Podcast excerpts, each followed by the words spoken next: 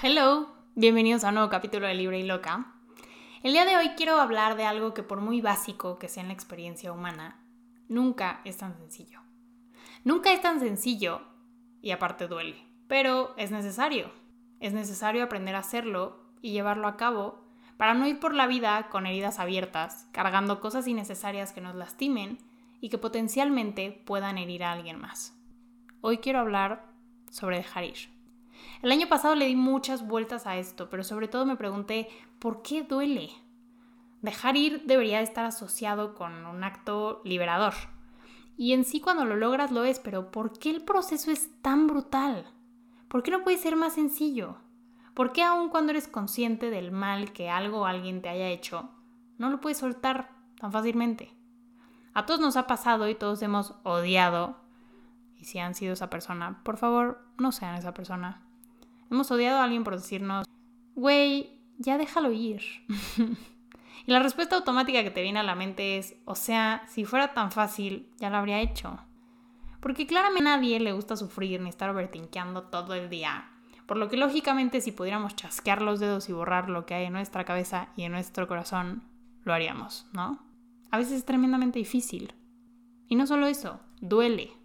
Duele no querer dejar ir, Duele querer dejar ir pero no saber cómo cuando le dices a tu cerebro basta y como niño chiquito hace exactamente lo contrario de lo que te estás pidiendo. Y duele dejar ir por sí mismo. O sea, el proceso en general es como pasear en un campo minado. Así que bueno, como buena persona nerd, me puse a investigar.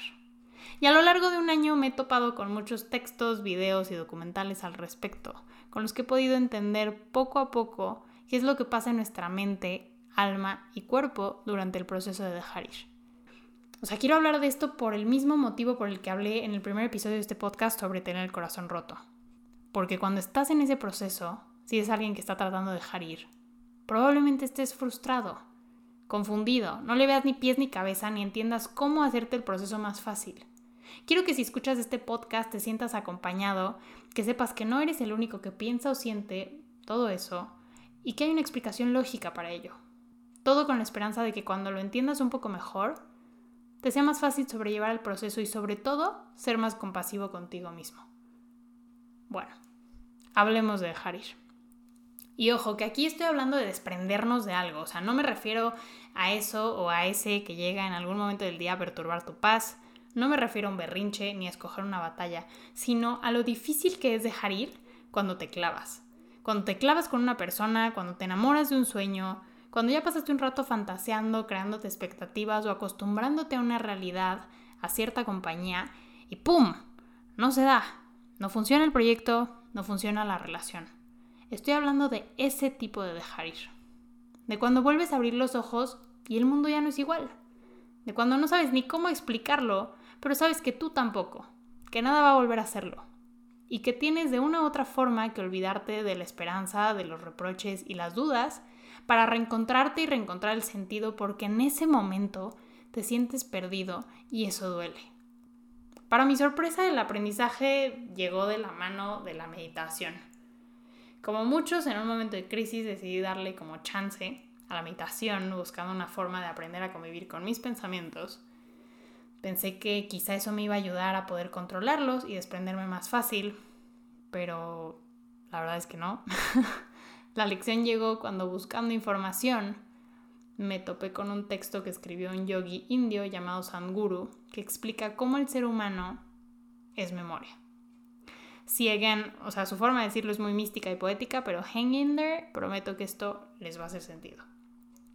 Sanguru dice que cada uno de nosotros está formado completamente de memoria. O sea, si lo vemos desde un plano físico, podemos decir que nuestro cuerpo por sí solo ya es un cúmulo de memoria antigua. O sea, no tienes esa nariz por casualidad.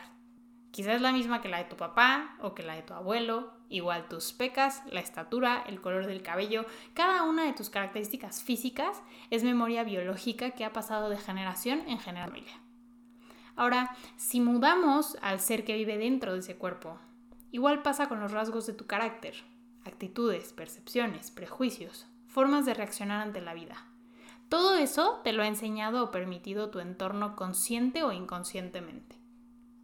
Alguna vez leí por ahí algo sobre la herencia emocional y cómo cuando empiezas un journey en terapia es muy probable que tengas que sanar heridas de tus antepasados. La verdad me abrumó muchísimo, o sea, por un lado súper escéptica dije como, a ver, ¿cómo voy a andar yo arreglando los rollos de alguien más que aparte muy probablemente vivió cuando yo todavía ni nacía? Y eso entonces, ¿qué significa? ¿Significa que ya venimos rotos? ¿Que no hay esperanza? Sí, yo sé que me fui como muy muy deep, pero había entendido mal. Eso solo se refiere a que tu forma de ver el mundo y reaccionar a absolutamente cada estímulo, bueno o malo en él, se basa en lo que directa o indirectamente te ha enseñado tu círculo más cercano. Y lo que te enseña tu círculo viene de sus percepciones, su realidad y lo que se les enseñó a ellos. Por ejemplo, si tu mamá le tiene terror a los perros porque uno la mordió de chiquita, es muy probable que desde chico no te deje acercarte a ellos. O siempre te hiciera mucho hincapié en que tengas cuidado. O sea, no es algo que haga con mala intención. Lo hace desde su miedo, su mala experiencia y la preocupación por tu bienestar. Igual y nunca retas eso que te dice. Solo le haces caso porque, pues, ella lo dice, o sea, es tu mamá. Igual y más grande, no te da curiosidad preguntarle el porqué de esa preocupación. Y entonces de adulto no te gustan, te dan miedo, asco o te son indiferentes. Al final, cualquiera de esas opciones sigue la pauta que se te marcó de chico. Distancia con los perros. Bueno, así funcionamos con todo dependiendo de lo que hayamos visto, escuchado o vivido. Por eso algunas personas resuelven sus problemas a gritos y otras dialogan. Por eso no todos amamos de la misma forma. Algunos nos enseñaron que el amor es presencia, constancia, señales de afecto, detalles. Para otros el amor puede ser algo que no se expresa, que está implícito o que es incluso una debilidad. Y así todo lo que nos rodea nos crea. Somos como se nos ha enseñado a ver y vivir la vida, hasta que tenemos edad o conciencia suficiente para cuestionarlo, analizarlo, deconstruirlo y decidir qué nos sirve, qué queremos para nosotros y qué no. Ese es el momento en que pasamos de ser a escoger lo que queremos ser. Ahora, los sentidos son las herramientas que usamos para terminar de construir nuestra visión de la vida. O sea, no es nada más que te digan no te acerques a la estufa caliente. Si acercas la mano vas a sentir ese calor y entonces no lo vas a hacer. Los sentidos más poderosos son la vista y el tacto. Complementamos por el olfato, el gusto y el oído. Por eso no es raro que un factor externo sea catalizador de recuerdos y experiencias. Por eso asociamos todo. Cuando conocemos a alguien, estos sentidos entran en juego y empezamos a escribir memoria. Así es como se van volviendo parte de nosotros, se vuelven parte de nuestra realidad y forman parte de todo lo que aprendamos y vivamos a partir del momento en que los dejamos entrar en nuestra vida. Gabriel Rolón es un psicoanalista argentino que tiene un libro excelente que se llama El precio de la pasión, donde explica que todo lo que amamos tiene una doble existencia. O sea, una realidad externa y otra que vive dentro de nosotros. Así que cuando nos enamoramos, o sea, esa persona nos entra por los ojos, por la piel, por el olfato, el oído y el gusto. Pero dentro de nosotros, dentro de nuestra mente, la imagen se magnifica. O sea, esa persona no solo vive de nuestra percepción a través de los sentidos.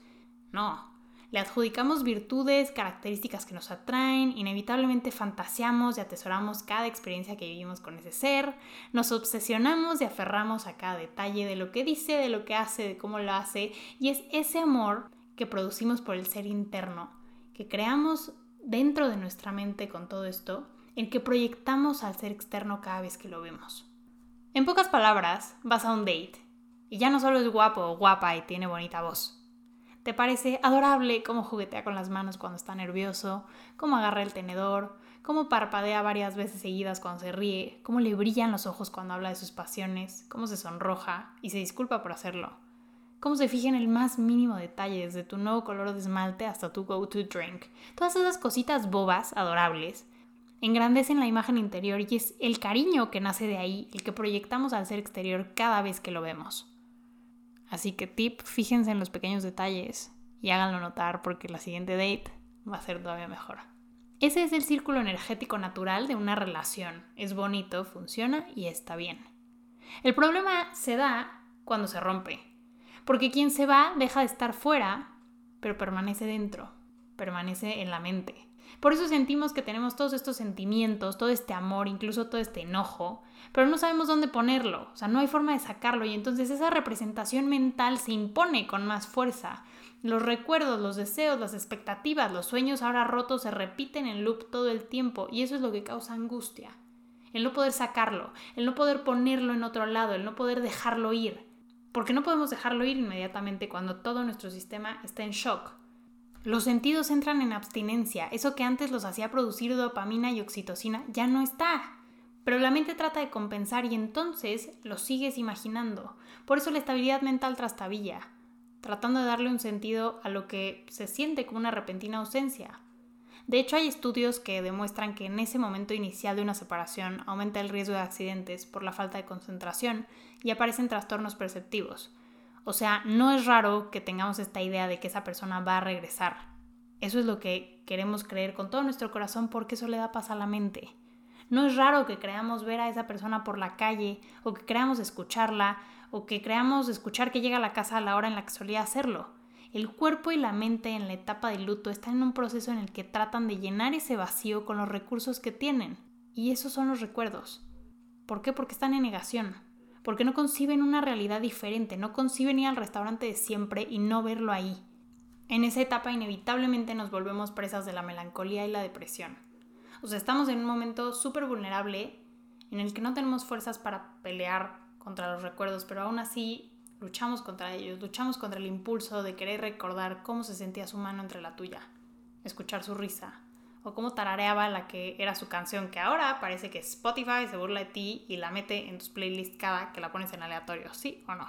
Luchas contra el sentimiento de derrota que te da al dejarte caer una y otra vez en esos pensamientos que por momentos se sienten bien, se siente bien recordar, hasta que inevitablemente te estampas con la realidad de que junto a ti no hay nadie. Lo que no pensamos es que al tratar de deshacernos de la memoria con desesperación, lo que estamos tratando de hacer es tirar a la basura la parte de nosotros que nació de ello. Y no se puede, no puedes cortar una parte de ti por el hecho de que eres tú. Estás luche y luche contra ti, contra tus sentidos, que le están buscando. Y todo eso que crearon juntos se te pega como parásito porque cada célula de tu cuerpo repite y repite los recuerdos desesperada en un afán de sentirlo cerca, de sentirse bien, de sentirse completo. De hecho, seguro les ha pasado que cuando cortan con alguien es común que de pronto solo te acuerdes de lo bueno, de lo que alguna vez fue. Esa ilusión son el ser emocional y el cuerpo físico tratando de sobrellevar el shock y la abstinencia. Aun cuando hay motivos lógicos. La memoria de la piel no lo entiende, entra en modo de supervivencia y se ancla. Aun cuando eres un ser en total balance emocional, consciente de todo esto, el físico sufre. Again, lo que te daba dopamina y oxitocina ya no está a punto, es un proceso bioquímico. Esa lucha con nosotros mismos es el nudo en la garganta y es lo que te baja las defensas. ¿Y entonces qué? Es la pregunta. bueno, suena cliché y odioso, pero un sistema confundido y débil lo que necesita es tiempo y distancia para poder desgastar esas memorias. En pocas palabras, y como diría mi abuela, necesitas tomártelo con gracia. Tu cuerpo necesita que la mente que lo habita le muestre compasión y comprensión. Creo que como humanos a veces somos muy ególatras y tratamos de controlar todo, sin darnos cuenta de que sí, tu cuerpo y tu mente crean o conforman un ser completo, pero eso no quita que tengamos instinto, que tengamos esta parte animal, que tengamos esta parte que nuestra conciencia no puede controlar. Por eso la vida no puede regirse por la lógica y a veces solamente se rige por la pasión. Tomártelo con gracia es hacer todo lo posible para facilitar el proceso, sea lo que sea que eso signifique. Puede ser guardar fotos en un cajón, borrarlas de tu celular, eliminar a esa persona de redes sociales. Y yo sé que esta última medida suena fuerte de primera instancia, pero de verdad hay que empezar a normalizarlo. O sea, bloquear a alguien en redes no te hace inmaduro ni dramático. Tampoco significa que ganaron y que tú perdiste. Significa que esa persona es tan tóxica para tu vida que prefieres no verla y no tener o que no tenga forma de contactarte para que puedas sanar y dejar ir en paz. Aunque no te guste, Tú sabrás qué es lo que tienes que hacer para evitar tener el recordatorio constante de que esa persona está, pero que ya no está contigo. Y llevártelo con gracia es hacer todo lo necesario para evitar recaídas tóxicas, tanto a sentimientos de falsa esperanza como a reproches o a buscar tener contacto de nuevo y volver a abrir todas esas heridas. Llevarlo con gracia también es prever estas cosas, es entender. saber que puedes y probablemente vayas a tropezar. Es tenerte compasión y a veces tomar tu mano como si fueras niño chiquito y guiarte en la dirección correcta. Y ojo, es súper fácil decirlo y súper difícil hacerlo. Es horrible, de hecho es frustrante ya llegar a ese nivel de conciencia en el que sabes que no tienes total control sobre el dejar ir. Pero, pues así es ser tu propio salvador y ser la autoridad. Guiarte fuera de la penumbra. Es brutal y todos cometemos errores durante el proceso de sanar y olvidar, pero es necesario.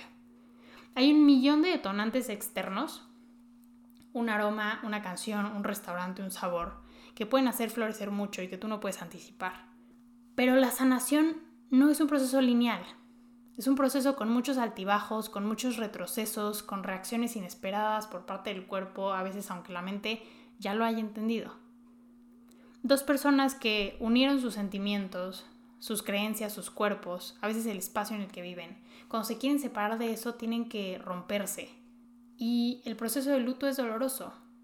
Aquí la meta es dar el salto del luto al duelo pasar de la melancolía y la debilidad psíquica a un punto en el que entendamos no solo que sí estamos perdiendo a alguien, sino que también inevitablemente tendremos que dejar ir una versión de nosotros. Y la realidad que fue, que ya no será más. Es fundamental entender eso para no caer en patrones de proyección y de querer cambiar a una persona por otra solo porque el sistema busca estabilidad, busca confort, busca anclarse a algo parecido, a lo que conoce para darle sentido a todo esto. O sea, en pocas palabras, tienes que darte chance de sanar para no ir buscando al mismo perfil y anclarte a otra relación. Sobre todo si hablamos de un caso tóxico. Por eso hay gente que parece que sale con el mismo perfil de persona, porque no se da chance de sanar y de arreglar, sea lo que sea que tenga que arreglar, que lo atrae a alguien así. Es importante que recuerdes que fuiste una memoria antes de esto y necesitas que las memorias que creaste con alguien más se desgasten y dejar que tu sistema se acuerde de que existía por sí solo y estaba bien. Ya saben que me encantan las metáforas, me encanta visualizar mis sentimientos y siempre lo he visto como que cuando te tienes que arrancar a alguien y echó raíces, inevitablemente se lleva partes de ti que se quedaron enmarañadas en esas raíces. Entonces quedan muchos huequitos donde las piezas de antes no caben. Entonces tienes que llenar esos espacios contigo, con cosas nuevas. Yo evitaba lugares, porque no me podía sacudir el fantasma de esa persona. Hasta que un día decidí regresar, pero con amigos. Fue una especie de reto para mí. Y no les voy a mentir, o sea, antes de entrar a ese restaurante, a ese café, a esa tienda, lo que fuere, porque fueron muchos lugares, sí se me cerraba la garganta y me daba estrés y ansiedad. Y luego ya dentro lo recuperé y recuperé esos sabores y nuevas experiencias y sonrisas. Y entonces me di cuenta de que no era realmente el lugar, sino los recuerdos que dejamos vivir dentro de nosotros. Para ese momento yo ya había desgastado mis memorias y estaba creando nuevas con gente nueva. Por eso, al perder a alguien, la vida cambia. La ciudad deja de verse igual. Jamás volverá a verse igual. O sea, es cuestión de volver a reclamarla, de cambiar la narrativa, de reír ahí donde has llorado, pero cuando te sientas lo suficientemente fuerte para hacerlo. La sociedad humana es interdependiente solo por requerimiento externo. ¿Qué significa esto? Que por naturaleza somos seres sociales. Sí estamos hechos para vivir en grupos, interactuar, socializar, construir con otros. Sin embargo, nuestra existencia, nuestra experiencia terrenal, esto que somos, cómo vemos la vida y la posibilidad de lo que podemos llegar a ser, es una experiencia personal y completa por sí misma. Ya te estás separando de alguien. Deja ir las memorias, pero no te separes de ti mismo. Dejar ir duele, dejar ir asusta.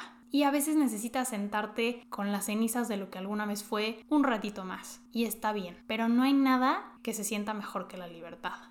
Así que vívelo, siéntelo, date chance de repetirlo para desgastarlo, dale chance a tus sentidos, a tu cuerpo de acostumbrarse a esta nueva realidad, de recordar quién es y después suéltalo con gracia. Wow, el tono se fue poniendo solemne.